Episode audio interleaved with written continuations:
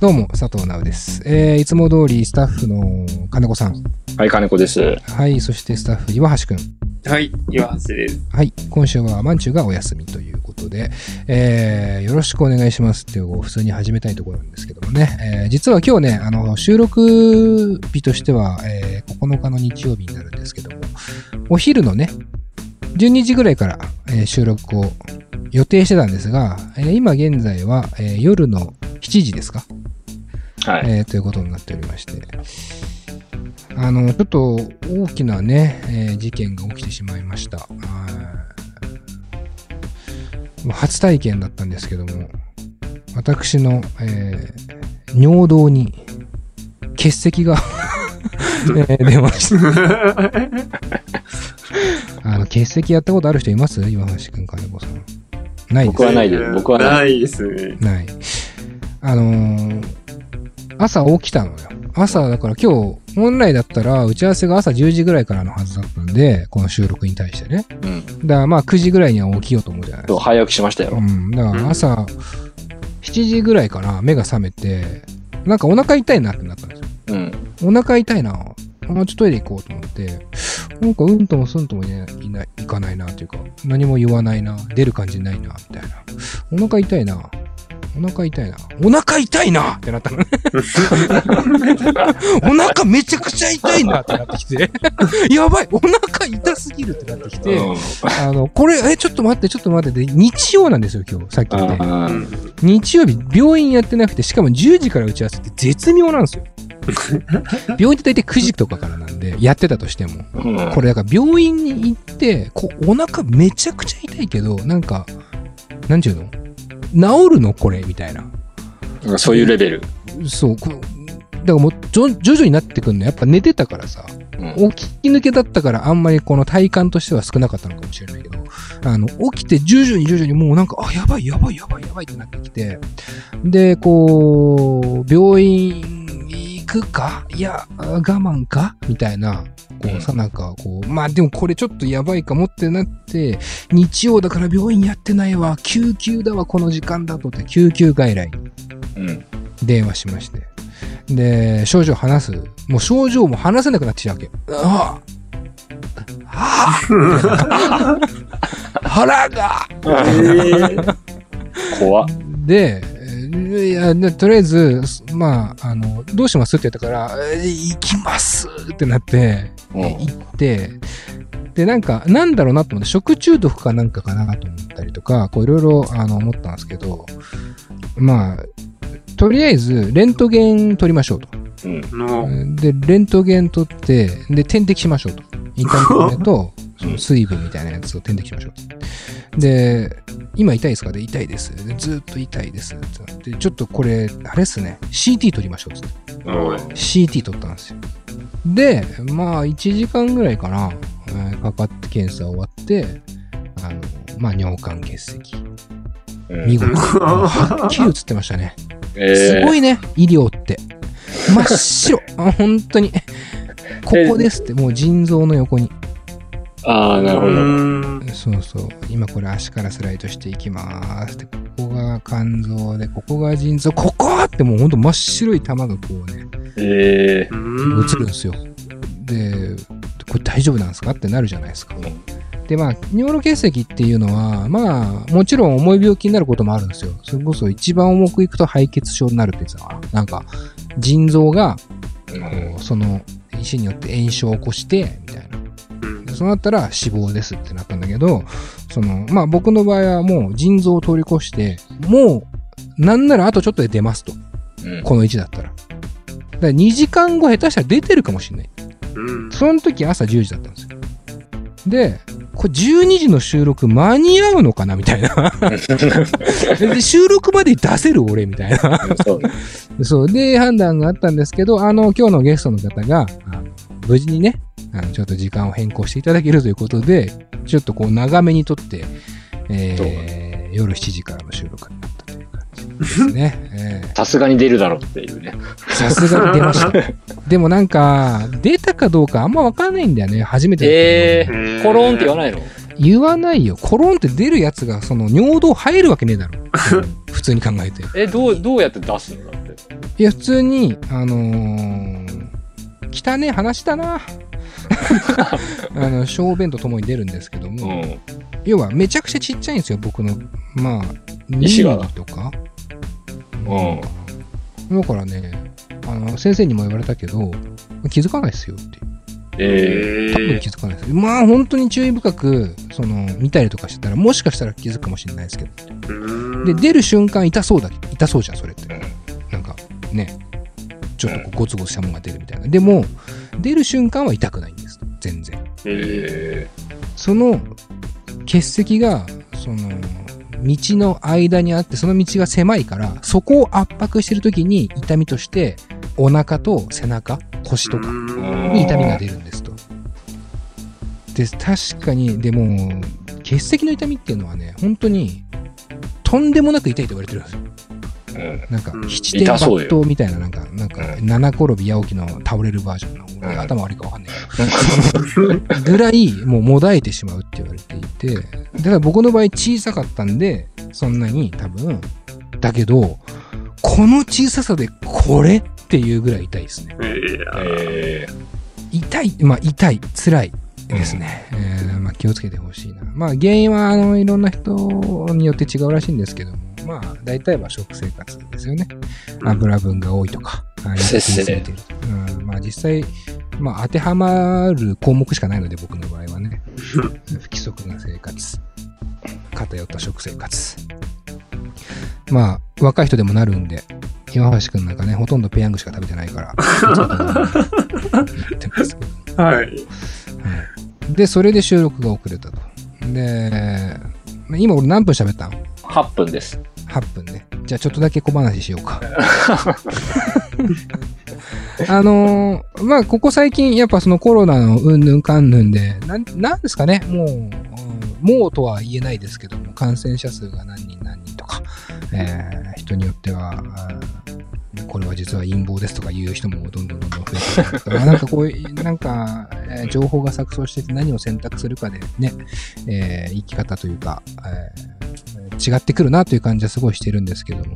まあ、ただ、あーなんですかね、えー徐々に徐々に元の生活というか、経済活動含め、エンタメ活動含めやっていこうみたいな雰囲気あるじゃないですか。うん。えーこの間それこそ、えーフジロックも配信が発表されましたよね。あのうん。今年のフジロックの日程で、うんで、ついこの間はロラパルーザっていう、あれはオーストラリアだったかな？ど、どこだかちょっとうろ覚えですけど、あの海外のフェスが配信フェスに切り替えてやってましたけど、すごかったですよ。あの、ステージが CG、うん CG、ステージが、ステージはリアルなのかな？トゥモローランドとかあるじゃないですか。トゥモローランドも配信でやってたんですけど、うん。あの、いわゆる超大規模な EDM フェスみたいなやつ。うん。ダンスミュージックフィルム。あれとかは、観客も CG でしたからね。うんすごい量の観客が CG でいるんですよ。そえの配信ライブの映像に。うん。でもそれ全部 CG なんですよ。だからフェスの映像を見てる風だけど、まあ、まるでフェスではあるのね。まるでフェスです。だうんから VR とかでもつけりゃもうその場にいる感じになるのかなとか思って。だまあ、まあ、それはそれとしてやっぱりすごくエンタメとしては面白いなって普通に思いますよね。あの、フォートナイトとかもそうですけど、あの、米津玄師もね、あの、ライブするとかあやってたねね、フォートナイトで。あの、いろんな、えー、ライブの方法が増えてきて、それをそれでえー楽しみにしてるんですけども、えー、僕の好きなもので言うと NBA、うん。えーアメリカのえーバスケットボールですけども、NBA も再開したんですよ、7月31日から。うん。で、えっ、と、まあ、参加、えー表明した、てか、参加するチームもしないチームもいたりとかして、あとは、えーいつもなら、まあ、プロ野球みたいにね、あの、こう、リーグ戦でガンガンガンガン戦って何回も戦ってってやるんですけども、えーちょっと短縮しちゃった分、上位8チームかな、だけで、えー総当たり戦を1回やって、うん。で、その結果でもう順位決める。要は8試合だけ。その結果で順位を決めて、そこからプレイオフはいつも通りやるみたいな。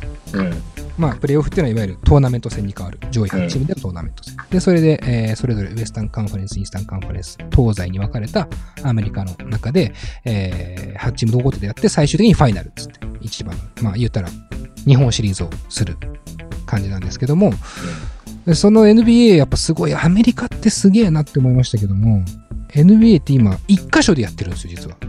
うん。うん。みたいな、なんか。うん。いろんな都市、ね、もちろん、アんメリカ中の都市で、えーいろんなスタジアムに行こうと思ってるんですけども、今、あの、フロリダにある、あの、ウォルト、フロリダのウォルト・ディズニー・ワールド・リゾート。うん。まあ、要はディズニーランドうん。あの敷地で、えー実は全 NBA チームが、えー生活しながらそこでやってるんですよ。ええ。ね。で、試合会場がそこなわけではなくて、もうそこに住んでるんですよ。うん。で、すごい限界体制。もう24時間に2回は PCR 検査するみたいな。で、それが陽陰性じゃないと、えー入ることすらできないっていう。うん。で、そこのあ場所の名称がバブルっていうんですよね。ちょっとかっこいいなと思うんですけど、うん。バブルという場所で今まさに NBA は行われていて、まあそ、そろそろもうあのプレーオフが始まるぐらいなんですけど、このバブル？だからディズニーワールドリゾート、ディズニーランド、ディズニーシーじゃないですか。日本で言うと。うん。もしくはそこの周りのホテル。あの要はモノレールっすよね。わかるわかる。あのモノレールが言うたらディズニーワールドリゾートっすよね。日本で言うところのね。うんでこれアメリカになるとどれぐらいの広さか知ってます？いや久々にこの広さ聞いてちょっと笑っちゃいましたけど、うんまあ多分想像できない122平方キロメートルあるんですよ広さね。うん。これ想像できないですよね多分ね。数字だとわかんないよね。わかんないね、えーよく言うさ広さの形式あの例え。うん。やっぱ東京ドームじゃないですか、うん。東京ドーム何個分ね？ね、東京ドーム何個分。だからまあ多分日本だとまあ50個分ぐらいか？わかんないけど。50個？あいやあの、と日本のデまあィズニー。ディズニーリゾートでいうとあうん。これねアメリカのディズニーワールドリゾート、えー東京ドーム2595個分です逆にわかんねえよ。逆にわかんないよねそう逆にわかんねえっていう5分ええ何埼玉これだから。日本とアメリカの比較で言うとうん分かりやすいと思うんですよ日本のディズニーリゾートうん。うん。あの。モノレールの周りうん。の61個分ですやっぱりわかんねえよ。それでもわかんない。それでもわかんないよね、うん。えーだからそしたら電車を変えようか。山手線。山手線の内側ありますよね。うん。うん。山手線の内側っすよ。あの2倍です。すごくない？え、じゃああれじゃない？東京23区ぐらいじゃないの？いやいやそこまではいかないですけど東京だったら全然何区か入りますよ。へやばいですね。えー東京23区、全部まではいかないけど、まあその中心部をギュッとしたら、それが、フロリダのワールドディズニーリゾートっすよ。すごくないですか？あ それはできちゃうね。俺久々に笑ったもんね。でか、でかすぎて。え。でかすぎるだけで笑ったわ、久々に。うん、すごいな、アメリカ。だからそこにただ、まあ、なんていうのかな。えーっと、まあ全部を使ってるわけではなくて、ホテルを、まあ3つか4つぐらい、えー貸し切借りし切って、まあ、それは単純に管理体制の問題だと思うんですけども、あのそこに全チーム、えー住んで、でも、スタジアムというか、コートも全部作ってるからね。ええそのために？うん、で、そのちょちょっとしたあのドキュメンタリーみたいなのが多分ネットでも配信されてると思いますけれども、うんすごいよ、やっぱすごいな、規模感と思う。なんか、それ聞いたときに、もともとその、NBA の、その、コートがあんのかなとか思ったのないのよ、作ってんだよ。作ってんだ。作ってんのめ。ちゃくちゃなことすんだ。むちゃくちゃだよ。でも無観無観客なんだけどね。で、それ配信？配信で、あのーあれなのよ。なんかそこはそんななんだけど、あの、ズームの画面みたいなのが壁に出るのよ。そこはね、全然臨場感ないのよ。でもなんかこう、あの、まあ、なんかこんな滅多にない機会って言うとすごいちょっと あの不謹慎ですけども、あの、まあ、見慣れない光景じゃないですか。多分、全 NBA ファンが見たことない光景になっていて、で、面白いのは、その、ルールとかもね、あの、要は、普段大観衆の前でやってるから、多少の、こう、なんていうんですかね、暴言うん。とかも、まあ大観衆のせいに聞こえないことがあるらしいんですけど、今、一語一句全部聞こえるらしくて、ええーものあの暴言でファール取られることが多くなったらしいです。審判がすげえ聞こえちゃうから。えそうそう。まあなんかだからすごい異様な雰囲気ではあるけど、あのー実際試合は、あのー面白いですよ。正直、あのーそれ練習試合感ちょっとありますけど、えあのまあ、佳境なのにもかかわらず、ちょっと気合入ってない感じありますけど、徐々に徐々に、えーまあ、プレイオフに合わせてコンディション合わせてきてるんだろうなっていう感じがあって、まあ、こっからまた NBA 多分面白くなっていくんで、あの、もしよかったら、えーご覧くださいという感じですね。えーえーまあ、そのバブルの内情にもぜひね、注目して見てもらいたいなとうん思っております。はい。えーあと、来週からなんですけども、えー来週からとか来週の話なんですけど、あの、真夏の祭典うん。ですね。レディオ DTM 毎年やってますけども、今年もやります。真夏の夜の怖い話。いやー、楽しみ。来週、あのね、今年は、あ結構すごいと思いますね。去年も結構すごかったですけど、去年すごかったね。えーあの、ちょっとだけ説明すると、去年は本当にあったノルナビデオというね、あの僕らが愛してやまないえー心霊映像シリーズのディレクターでもあった岩沢宏樹さんが、えー来てくれて、えーまあちょっとね、その回のことも今年も触れたいなと思っておりますし、えー今年もおそらく2週にわたって お送りするのかなと、えーうんマジで何番組なんだと思います。でここばっかりはね、ちょっと気合い入れさせてもらって、ゲストも決まってますね。はい。これどんなゲストが来るかはまあもちろんお楽しみにという感じで、はい。えー結構頑張ってますよ。えー楽しみにしててください。はいはい。というわけで、えーこの後は、えー今週のゲストを紹介します。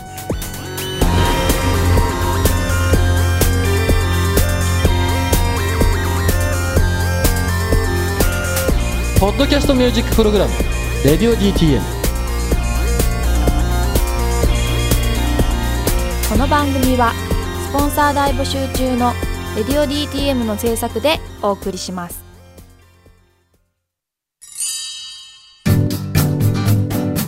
現在「レディオ DTM」では番組で流す CM スポットの枠を販売しております。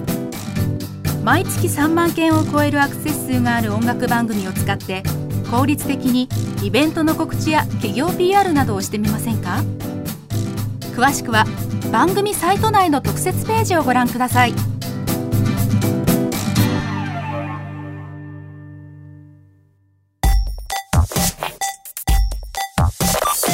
音楽と喋ろう。レディオ DTM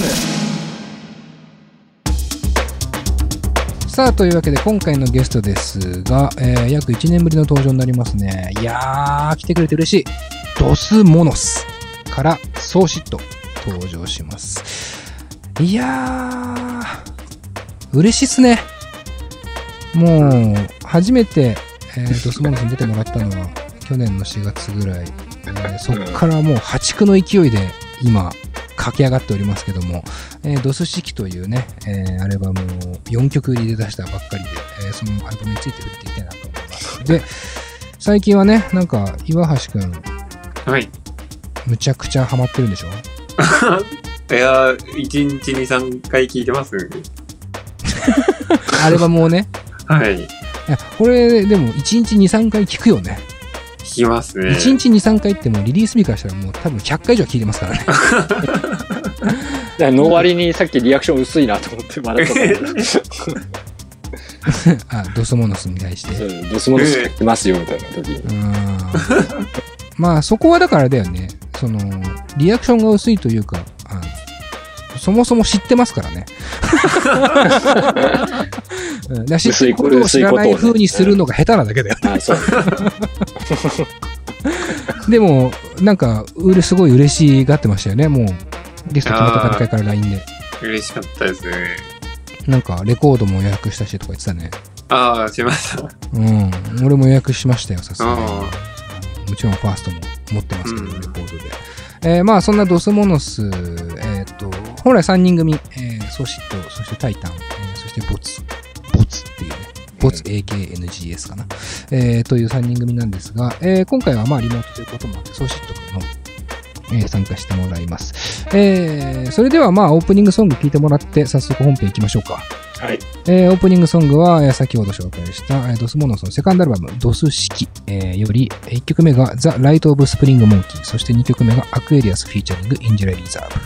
それではこの後、 Dos Monos から荘子it やってまいります。